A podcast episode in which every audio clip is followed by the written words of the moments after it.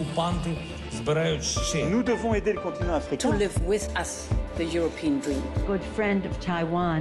Europe Matin. La revue de presse internationale nous emmène d'abord outre-Manche avec la correspondante d'Europe 1 au Royaume-Uni. Bonjour Elodie Bonjour. Goulesque. À la une des journaux britanniques ce matin. Eh bien, ce dont on parle au Royaume-Uni, c'est d'une nouvelle initiative. Être payé pour réduire sa consommation d'électricité. L'idée, raconte le Times, est d'éviter les coupures de courant dues aux vagues de froid. Pour faire partie du programme initié par le gestionnaire d'électricité National Grid, explique la BBC, il faut avoir un compteur intelligent et s'être inscrit en amont. Alors le but, rappelle le Daily Mirror en ligne, est de ne pas utiliser les appareils à forte consommation électrique entre 16h30 et 18h un jour donné.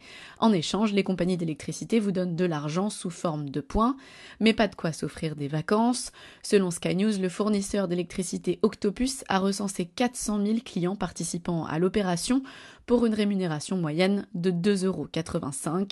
Le Télégraphe, quant à lui, pointe du doigt l'inégalité de cette initiative. Si vous avez une maison avec 18 pièces et que vous éteignez tout, vous gagnerez plus que si vous décidez d'éteindre la seule ampoule de votre foyer. Partons maintenant pour le Japon avec vous, Bernard Delattre. Les Japonais franchissent un nouveau pas vers la sortie de crise sanitaire. Les gros titres de la presse du pays. Trois ans après, la fin du port obligatoire du masque. Au Parlement, dès maintenant, et dans tout le pays très bientôt, dès que la huitième vague de l'épidémie aura achevé de refluer. Mais la presse critique cette décision du gouvernement. Pour le tabloïd Gendai, on sacrifie les 30% de Japonais qui ont 65 ans ou plus et sont donc très vulnérables sans masque.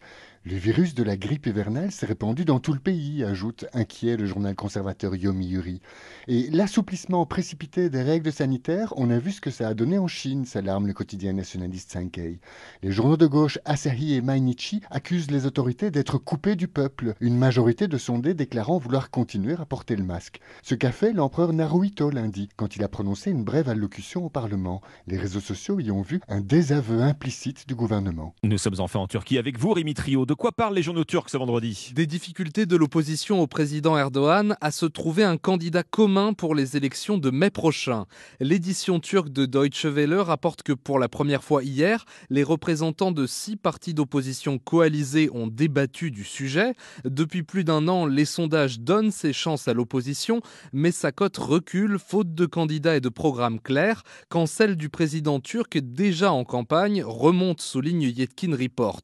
Le maire et celui d'Ankara étaient pressentis comme candidats potentiels, mais ces derniers semblent finalement se ranger derrière le chef du parti républicain du peuple, Kemal Kılıçdaroğlu, écrit Cumhuriyet. Des trois, c'est pourtant le moins bien placé dans les sondages. Merci Rémi Trio, merci à nos correspondants.